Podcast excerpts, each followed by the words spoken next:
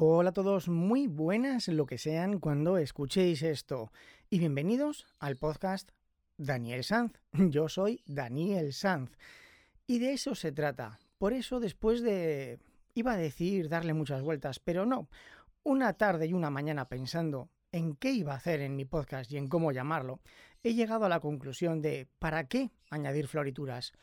Yo soy Daniel Sanz y esto es un diario, una bitácora, una hoja de ruta, como lo queráis llamar, pero es un podcast ante todo personal.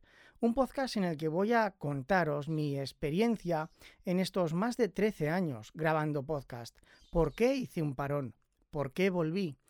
¿Cómo he unificado a mi familia en torno al podcasting? Porque mi mujer, Teresa Castillo, se dedica a editar podcasts de forma profesional con Pro Tools, de cómo mi hija Fenrir ahora también está comenzando. Lleva ya 100 episodios grabados de un podcast junto a mí, pero ya se arrancará con un podcast propio de hacer reformas en la casa para convertir un cuarto en un estudio, de cómo grabar con el canto incesante de un agapurni, que lo podéis escuchar porque este podcast no va a ser editado y tampoco me he preocupado, de cómo se hemos pasado a grabar incluso para otras personas en este propio estudio, como es el podcast que estoy produciendo para Juan Revenga, Factor Intrínseco, en el cual, por cierto, también soy copresentador.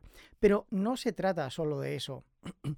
Se trata de ir un paso hacia atrás, de querer mejorar la locución, la dicción, de cómo mejorar la forma de grabar, de cómo cambiar y dar el salto a adquirir un equipo profesional, cómo grabar con un micrófono de condensador dentro de un piso que capta tanto ruido como el dichoso Agapurni que ahora mismo no para de cómo organizar el trabajo para grabar con otra persona, de cómo gestionar su contenido. Pero no trata solo de podcasting, también trata de organización, de planificación, de tecnología, de qué herramientas tenemos disponibles, qué elementos necesitamos para mejorar, cómo podemos obtener una mejor calidad de audio con el equipo que ya tenemos.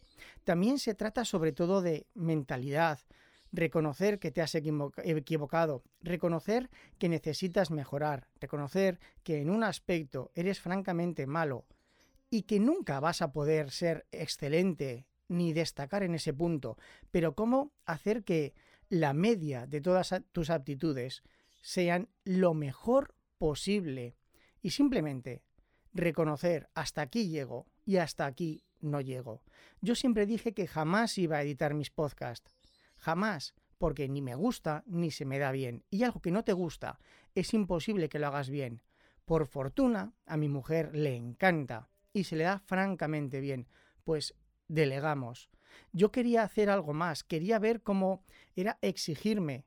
Ahora, por eso, estoy produciendo para otros. Y además, quiero ir un paso más allá. Quiero hacer ficción sonora, que es mi sueño desde pequeño, ser un cuentacuentos. Y para eso, aunque tengo 43 años, voy a comenzar a estudiar música, porque quiero utilizar mis propias ambientaciones sonoras. Así que este podcast trata de mí, de mi forma de ver el podcasting, de mi forma de entenderlo, de querer expresarlo y sobre todo, de divertirse y de hacer lo que uno quiere hacer.